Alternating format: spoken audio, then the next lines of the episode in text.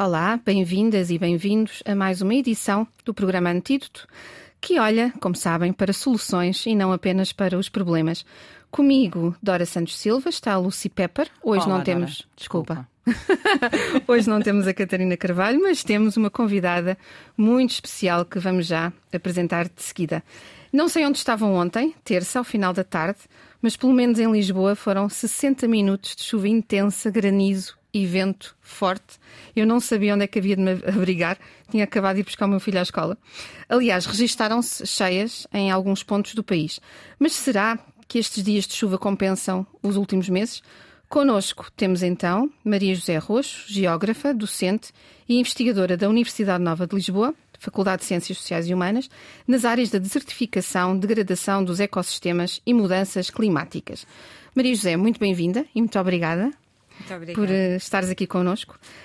Um, e eu pergunto precisamente isto: o que é que significou a chuva de ontem, dado que, em finais de abril, o IPMA dizia que quase 80% do território de Portugal continental já estava em situação de seca. Uh, primeiro de tudo, muito obrigada e é um gosto estar aqui para partilhar um pouco daquilo que tem sido o meu conhecimento em relação a estas matérias, sobretudo um conhecimento de campo, e gostava de focar esse aspecto.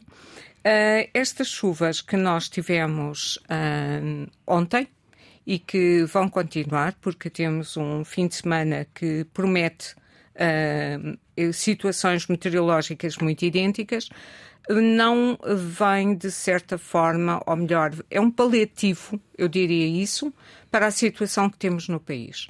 Mas importa pensar que o país é muito diverso e que a questão da, da seca não tem o mesmo impacto em todo o território. Nós falamos que a seca é, tem, está a abranger 80% do território, mas eu tenho áreas muito mais uh, problemáticas na questão do uso da água e isso é sobretudo o sul do país e, em particular, o, o Algarve, que está, em que as barragens estão com situações críticas. E, e, como dizia, esta água tem eh, a maneira como choveu ontem e também choveu em Mértola. Uh, é uma chuva de grande intensidade que tem um grande poder erosivo e uh, eu diria que te, em algumas situações, como foi o caso do Baixo Alentejo, que eu tive possibilidade de ver, onde já tinham uh, cortado o trigo, não para cereal, mas para palha para alimentar o gado, os fartos estavam todos no campo. Portanto, esta água veio até um pouco danificar aquilo que tinha sido esse, esse uso uh, de uma produção que não tinha resultado por a questão da seca. E nós temos que no, ter consciência que este tipo de incerteza climática em relação à ocorrência das chuvas e como é que são as temperaturas e nós vimos que abril foi uh, verdadeiramente diferente Sim, daquilo. parecia verão. Parecia verão, Sim. não é? Temperaturas muito elevadas.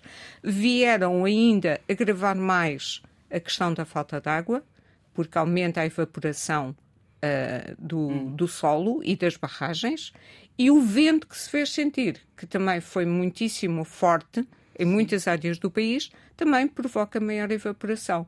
Portanto, tivemos aqui situações meteorológicas que não vieram de maneira nenhuma ajudar, eu diria que são paliativos em alguns, em alguns locais do, do país, mas que não vêm solucionar o nosso problema de base.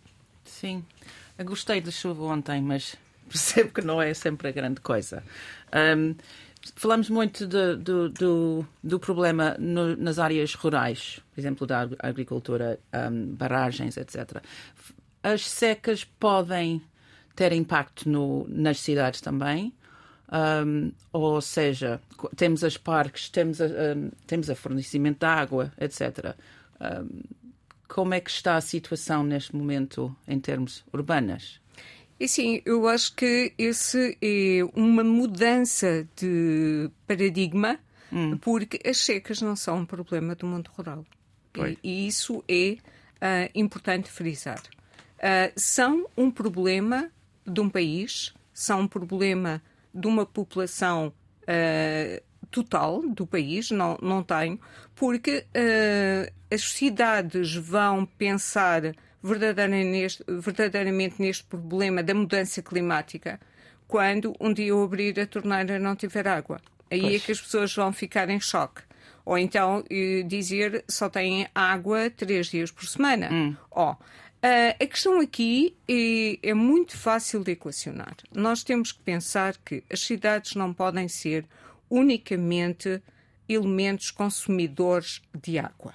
Okay. Têm também que ser elementos produtores de água. Uhum. E como é que eu faço isso? Uh, isso passa por equacionarmos as cidades de uma forma diferente.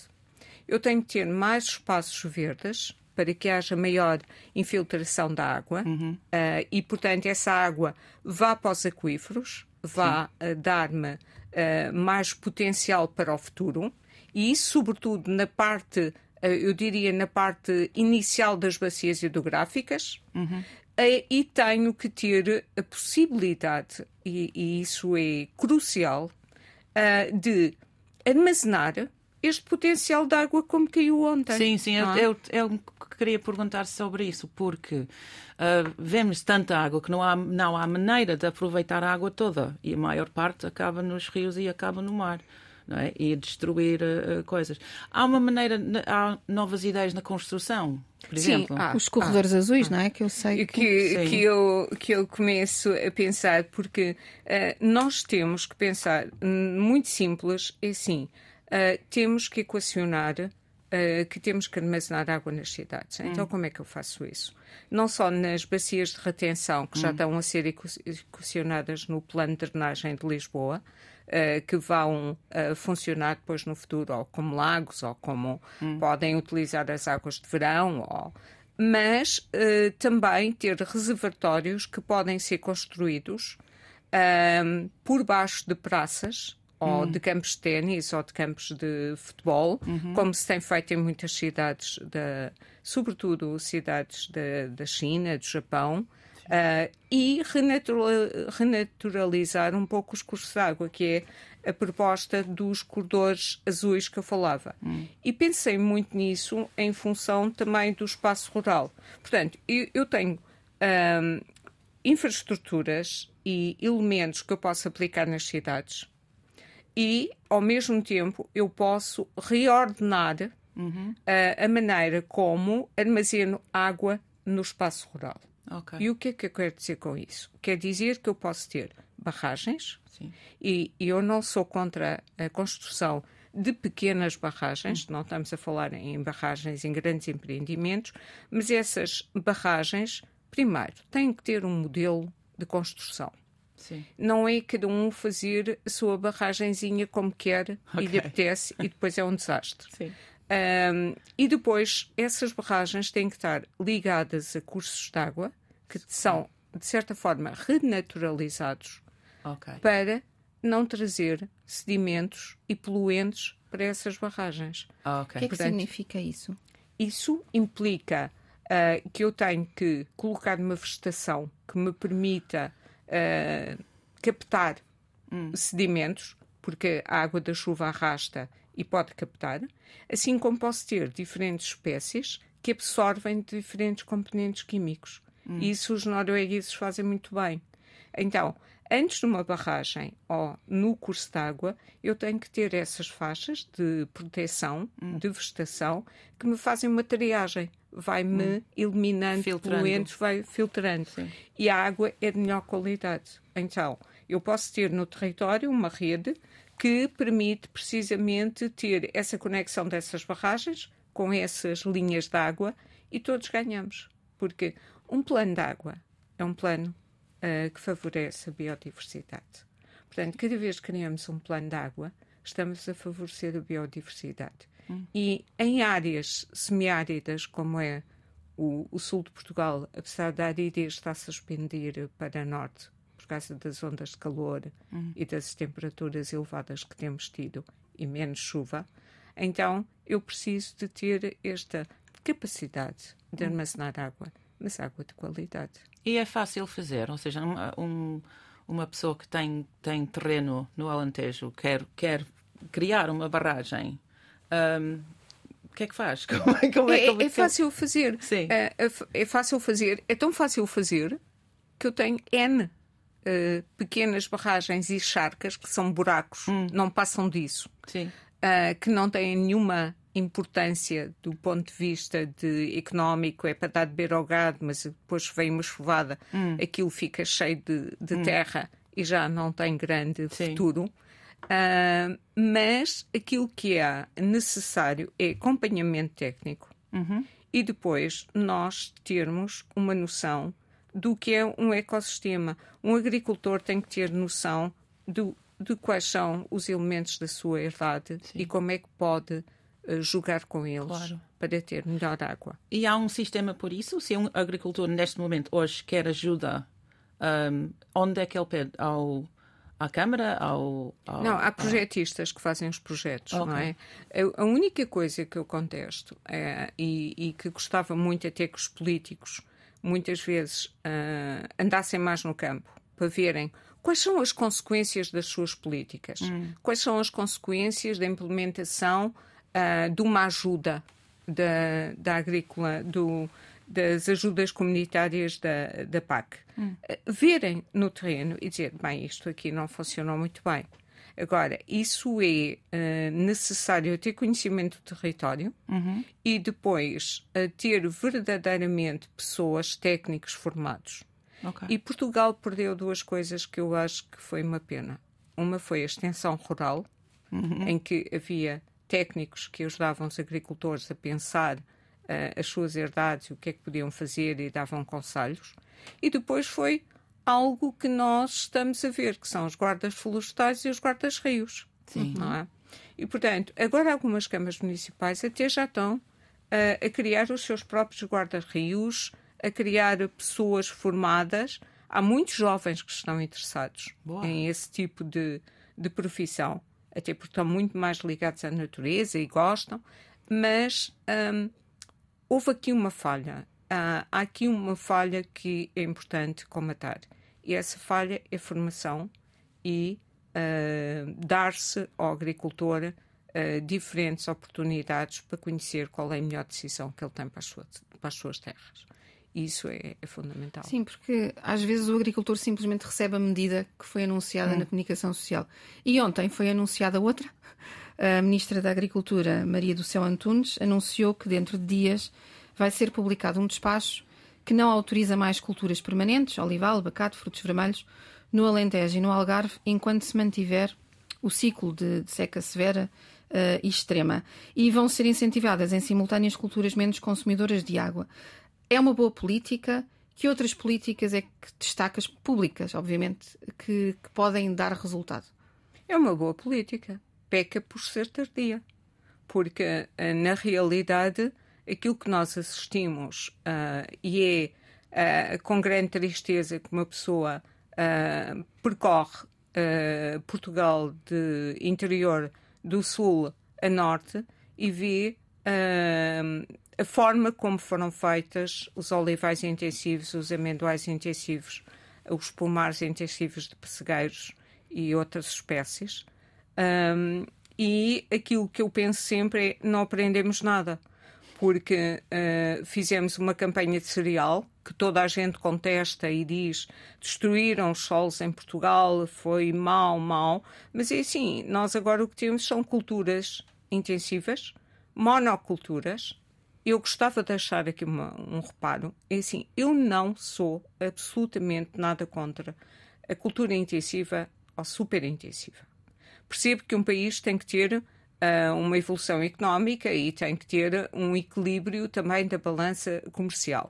Agora, o que eu não posso é expandir desta forma, uh, gastar recurso ou recurso água, quer águas subterrâneas, quer águas superficiais, mas preocupa muito mais as águas subterrâneas, porque essas são aquelas que só são repostas por anos climáticos úmidos, Uhum. E isso é uma coisa que não tem acontecido nas últimas décadas. Uh, e, dentro desse pressuposto, reservas hídricas contaminadas com químicos e fertilizantes, e depois tenho um, uma utilização intensiva dos solos que estão cada vez mais degradados e cada vez mais poluídos. E aquilo que eu me pergunto é, quando acabar este frenesim de, destas culturas intensivas, então vamos agora, os bons solos de Portugal, que eram os solos Barros, Beja, uh, toda a área do, das rochas eruptivas, que eram bons solos, estão altamente uh, degradados. E vamos dizer, ai Jesus, agora temos mais um problema porque temos hum. estes solos degradados. Portanto, é uma cultura de reação, não é? À crise. É uma, é uma, é uma cultura de reação. E, assim, aquilo que nós, aquilo que Portugal tem feito e muitos outros países, e Espanha é também um bom exemplo, é os usos do solo e a ocupação do território é controlada totalmente pela questão comercial. Hum. E então, se eu tenho um bom mercado para uh, azeite, então vamos aqui produzir e ser ótimos a produzir. Se eu tenho um bom mercado para outro, outra cultura, ou mesmo uma cultura futura, então, mas a solução não está aí. A solução está em utilizar o território consoante as suas capacidades. Uhum. Então, eu posso ter culturas intensivas e super intensivas, mas eu tenho que separá-las por outras culturas melhor adaptadas. Temos a Alfa Ribeira, que está a dar imenso uh, dinheiro uh, porque tem sido muito procurada. Temos o medronheiro, temos outras culturas que podem ser incentivadas, gastam muito menos água, são mediterrânicas, estão adaptadas e, e, e criar mosaicos. Agora, se tivermos um problema de uma doença num olival, todo, toda aquela extensão de olivais contínuos hum. vai, vai tudo ficar eh, com, com a mesma doença e é problemático. Portanto, a questão de ter paisagens em mosaicos, de ter uma. Vamos, um exemplo concreto para me perceberem. Uma herdade que tem 500 hectares Nessa herdade de 500 hectares ou de 1000 hectares, eu posso ter olival intensivo, eu posso ter outra cultura, posso ter cereais. No fundo, aquilo que eu posso fazer é uma gestão quase, uh, falou e fala-se tanto, de economia circular, mas eu mesmo dentro da minha herdade posso fazer essa economia circular, era o que se fazia no passado. Sim. Como é ah. que é essa economia circular? A economia circular é tudo aquilo que eh, eu produzo, tenho depois uma componente de transformação, depois os resíduos são integrados, portanto, tenho aqui um ciclo em que vou tendo sempre uma mais-valia, eh, quer do ponto de vista económico, quer do ponto de vista ambiental. Mas isso já se fazia também no passado. Então, aquilo que é importante na questão da, da agricultura é eu ter uma visão, sobretudo uma visão racional, para não destruir recursos que são importantes para o futuro. E quais são esses dois recursos? É o sol e a água. E se eu não tiver uhum. sol, não tenho água de boa qualidade. E é essa relação solo-água que as pessoas têm que interiorizar. Então é com esta mensagem da nossa convidada de hoje, Maria José Roxo, geógrafa e investigadora da Universidade Nova de Lisboa, que vamos para o trânsito, mas é só um pequeno intervalo. Até já. Bem-vindas e bem-vindos de novo ao programa Antídoto. Uh, comigo, Dora Santos Silva, com a Lucy Pepper e com uma convidada muito especial, que é uma verdadeira encantadora da água. Lucy, como é que se diz encantadora da água em inglês? Uh, eu diria, oh, pode ser water whisperer, como o host whisperer, whisperer ou pode ser um, água divina, que é, são essas pessoas com paus que encontram a água. Bem. Uh, sim, que funciona, é incrível, já vi é, não é? É, é, é, mesmo incrível. Olha, eu tenho uma pergunta. É uma questão que sempre pergunto. Eu já perguntei isto muitas vezes quando estamos a falar de, de, dos recursos e da água no programa. É que, uh, pensando. Já falamos das políticas públicas, mas em termos de, das nossas vidas pessoais, um, faz ou não faz muita diferença? Quando ouvimos que há uma seca, pensamos que cada vez mais, ah, eu não devia deixar a água correr muito, etc. Uh, ah, quanto, quanta diferença podemos fazer eh, nas nossas vidas pessoais quanto, desculpem, quanto à, à seca? Em termos é que vale mesmo a pena, não é? Isso se vale a pena. Ou seja, se eu gasto menos. Imagino que eu eh, cortava metade do meu uso de água por dia. E se todas as pessoas no país, oh, imagina, fazer isso, isso faria diferença, porque comparada com a água utilizada na agricultura, etc. Ok. Então, uh, eu, eu diria que fará sempre a diferença. Porque é começar é por uma mudança de comportamento. Uhum. E isso faz a diferença. Uh, a questão está que o maior consumidor de água é a agricultura. Sim. E, portanto, o consumo doméstico é uma percentagem muito pequena em relação ao total, uh, 10% do, do, do consumo. Mas uh, a verdade é que se todos nós uh, gastássemos um pouco menos, uh, teria um efeito multiplicador. Hum. E então nós podíamos ter, digamos que, menos consumo será termos mais reservas. Hum. Mas isso implica mudança de, mudança de comportamento. E houve uma coisa que sempre me ficou muito marcada, isto é anos 90, projeto sobre desertificação, hum. uh, com colegas de, da Tunísia. Vamos a uma reunião e estamos a falar da questão das secas uh, e, e um, um deles volta-se para mim e diz-me, mas qual é o vosso problema? E eu disse, mas nós temos um problema. Não, não, vocês não têm problema nenhum. Porque um país que usa a mesma água para a cozinha e na casa de banho, não tem um problema. Pelas balas, porque sim. é a mesma qualidade. Yeah. Portanto, uh, e, e aí eu fiquei, pois este sujeito tem razão, é isso que nós fazemos.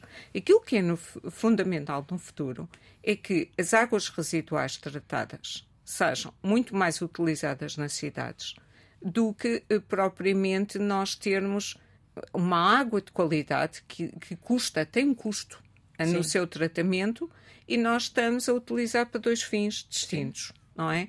E isso é importante. A outra questão é uh, nós termos consciência que a água é um bem escasso e que aquilo que a mudança climática nos tem mostrado é que nos últimos anos nós temos tido sucessivos anos muito abaixo do, do normal de precipitação.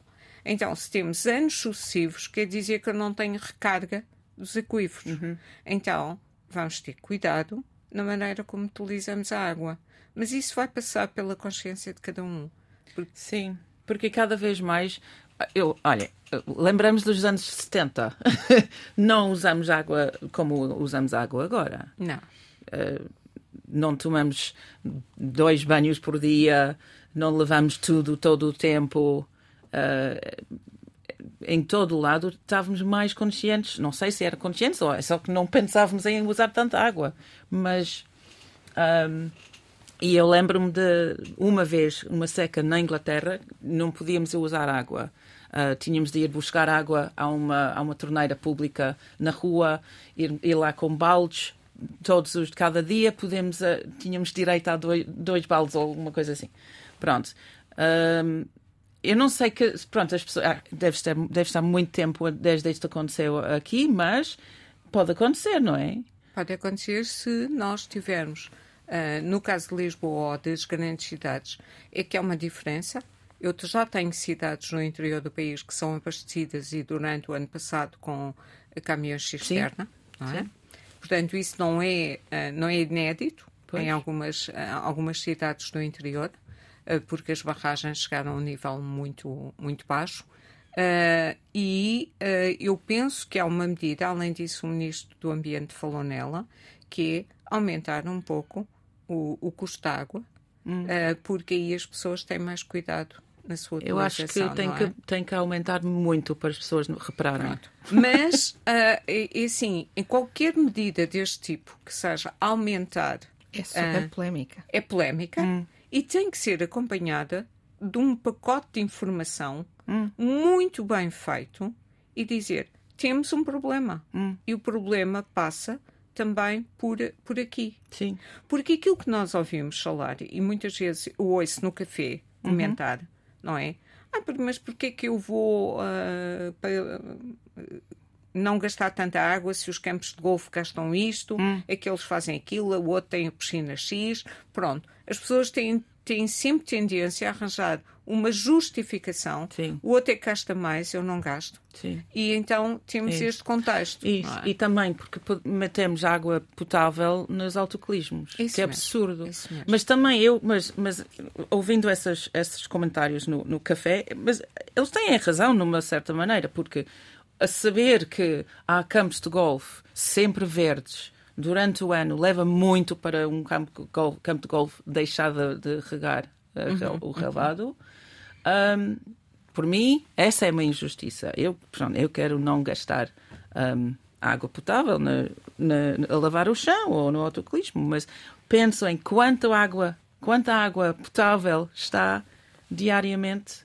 Um, a ser regada no, no, relevado do, golfe. Sim, apesar de, do- dos campos de golfe terem evoluído bastante Hum. e alguns até utilizarem águas residuais. Sim. Mas é assim, havia, tinha que haver. Há, há dois pontos importantes que eu gostava de, de mencionar. Um tem a ver precisamente com a fiscalização daquilo que é feito. E há uma, há uma, uma notícia sobre a regra dos campos de golfe no Algarve. Ah, é preciso fiscalizar, é preciso ver. A outra coisa é a quantidade de poços ilegais, ilegais que, que há neste país e que não há controle nenhum do gasto. E não sabemos exatamente Não sabemos quanta água está a quanto- passar. Pronto. Yeah. E esse, esse é, é um déficit. Uh, Um déficit de informação, um déficit de monitorização, porque na realidade nós não sabemos o que é que temos, como é que se está a gastar e uh, temos que pensar que a água é sempre uma questão de oferta-procura. É? O- Ofereço, gasta-se. Por isso, essa medida da, da, da ministra de dizer neste momento não há mais campos de culturas, de culturas intensivas é mesmo nesta questão. Portanto, não é, temos um problema de escassez e, portanto, não vamos gastar mais do que aquilo que de antemão temos agora como reserva. E vamos ver o que é que se passa no, no futuro. Sim, mas, mas, é, mas é interessante porque eh, nos últimos minutos tens vindo a falar muito de água e de solos, ou seja, água, solos e desertificação de solos.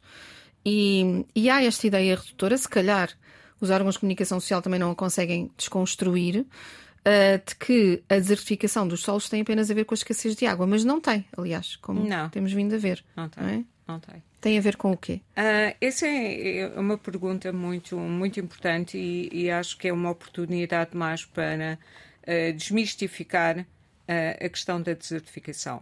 Primeiro de tudo, e eu quase que tenho uma cruzada, que é demonstrar que desertificação não é despovoamento. E os políticos insistem em falar em desertificação humana, Sim. desertificação física, desertificação disto, desertificação daquilo. Desertificação, ponto, é degradação dos ecossistemas, sobretudo do recurso solo, mas se eu não tenho solo, não tenho água, não tenho nutrientes, em condições muito específicas de clima, que é o nosso clima, semiárido, árido, subúmido, seco, e perda de resposta do ecossistema. Portanto, quando eu chegar a um alto grau de, de- de desertificação, eu ah, tenho que pensar: este território ou este espaço não me vai ah, dar ah, nada do ponto de vista agrícola, ah, mesmo que eu ponha adubos, é- é não há solo.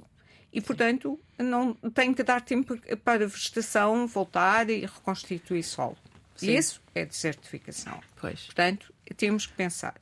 Se eu tenho um território degradado e se eu tenho os solos degradados, eu não tenho capacidade de ter água, porque o que o, eu gostava muito que as pessoas percebessem que o solo, ah, um solo saudável, um solo com matéria orgânica, ah, que é um solo mais escuro, ah, funciona como uma esponja. Sim. E então absorve a água. Quanto mais matéria orgânica eu tiver no solo, que é as folhas que morreram, os animaizinhos que morreram e foram decompostos, portanto, carbono no solo, absorve. É uma esponja. E essa água vai lentamente entrar para o interior, vai alimentar as plantas e vai dar umidade a esse solo. Se eu não tiver matéria orgânica no solo, eu não tenho esta particularidade de ser como uma esponja. e então tenho a água a, a correr à superfície.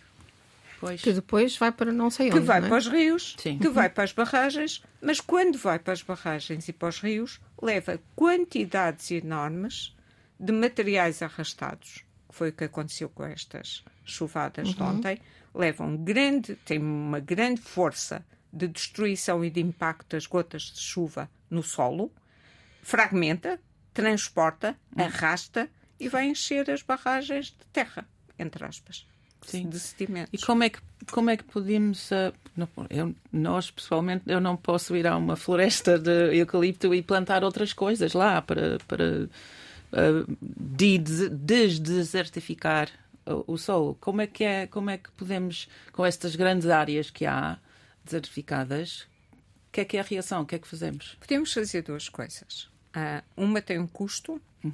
a outra não tem custo, que é Uh, eu posso deixar a vegetação natural recuperar uhum. e a natureza tem uma capacidade brutal de resposta. Porque havia áreas no Baixo Alentejo, no Conselho de Merta, que eu dizia isto não vai dar nada. Uh, e passado 10 anos Sim. já estão recuperadas, já têm um mato lindíssimo e, portanto, é uma surpresa. É aquelas boas surpresas quando andamos no campo e dizer: Uau, isto funciona. E essa é não ter custo mas é preciso eh, pensar que uh, ou são terras que não têm atividade agrícola, não passa lagado, pronto. Uh, eu não gosto de dizer terras abandonadas, porque o abandono tem sempre algo de negativo, não é? Hum. Mas os matos são fantásticos e, e são muito importantes. Uh, sequestram carbono e nós precisamos que isso aconteça para mitigar as alterações climáticas. E há outra parte que tem um custo, que é eu saber quais são as plantas, quais são as, as espécies arbóreas que, de antemão, se eu plantar e se eu cuidar, hum. me vão regenerar solo e vão proporcionar que a área volte a ter Sim. produtividade. Agora, vamos pensar de forma lógica. Há territórios em Portugal que não têm aptidão agrícola. Então, têm aptidão para quê? Para floresta, mas não é floresta de eucaliptos, uhum. certo? Em, mas há esse, e, territórios que são ótimos para pastagens, para pastoreio extensivo, mas também não é com vacas, Sim, como se está claro. a fazer no Baixo Alentejo, não é? Portanto, há que ter a noção de qual é a capacidade de carga deste território, uhum. que uso é que eu posso pôr aqui. Mas para isso eu tenho que saber quais são as características dos solos, qual é a característica do clima Sim. e como é que eu posso tirar proveito. Uhum. Isso é fazer ordenamento do território. Isso é fazer planeamento. Claro. Agora, Sim. eu não posso é fazer tudo casuístico. Sim. É? E preciso de ter noção que há técnicas de hum. reabilitação, regeneração e há, forçosamente, que haver políticas públicas yeah que incentivem a restauração das áreas degradadas. E se vives ou moras numa, num sítio específico, nesta zona não, dá, não, não é bom plantar esta, esta X coisas.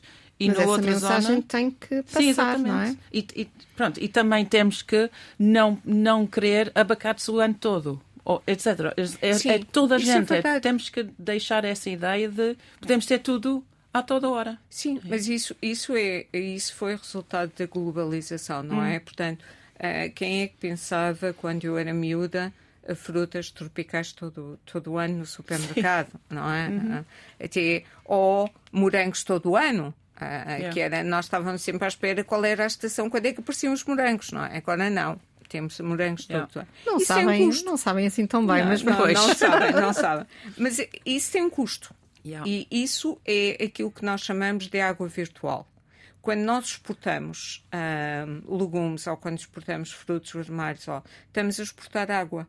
Hum. Os países exportam água que é a água virtual de, de crescer os alimentos. Água é muito virtual e literal água, também. Sim. Não é? Imagina, tu, água pronto, contido nessa caixa uhum, fruta. Uhum. Uau, ok? Pois, pois. Pronto. Isso são coisas que nós não pensamos diariamente. Sim. Não é?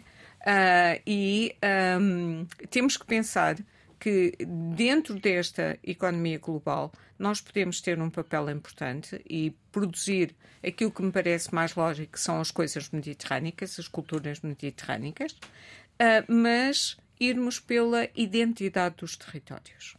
Então, a identidade dos territórios é: se eu quero ter uma carne de borrego de qualidade, então eu tenho que ter um pastoreio extensivo no Baixo Alentejo, que é para isso que aquele território dá. Uhum. Uh, estamos mesmo a terminar, infelizmente. Uh, a Maria José trouxe-nos uma música que também tem a ver com água, mas de outra forma. Queres apresentá-la? Bem, eu escolhi esta música porque é muitíssimo calma. Uh, é de Beethoven, Beethoven, Melody of Tears. e um, sempre que eu ouço, faz-me pensar num ambiente tranquilo, de harmonia entre a paisagem em que tudo faz sentido. Uh, e é por isso que eu gosto muito desta música, sobretudo pela paz e pela esperança que eu acho que ela, que ela transmite, apesar de ser de lágrimas, mas é uma lágrima de contentamento e de relax, uh, porque é assim que temos que pensar no futuro. Muito obrigada, Maria José, por esta conversa Obrigada. tão boa e com lágrimas de felicidade despedimos. Até para a semana.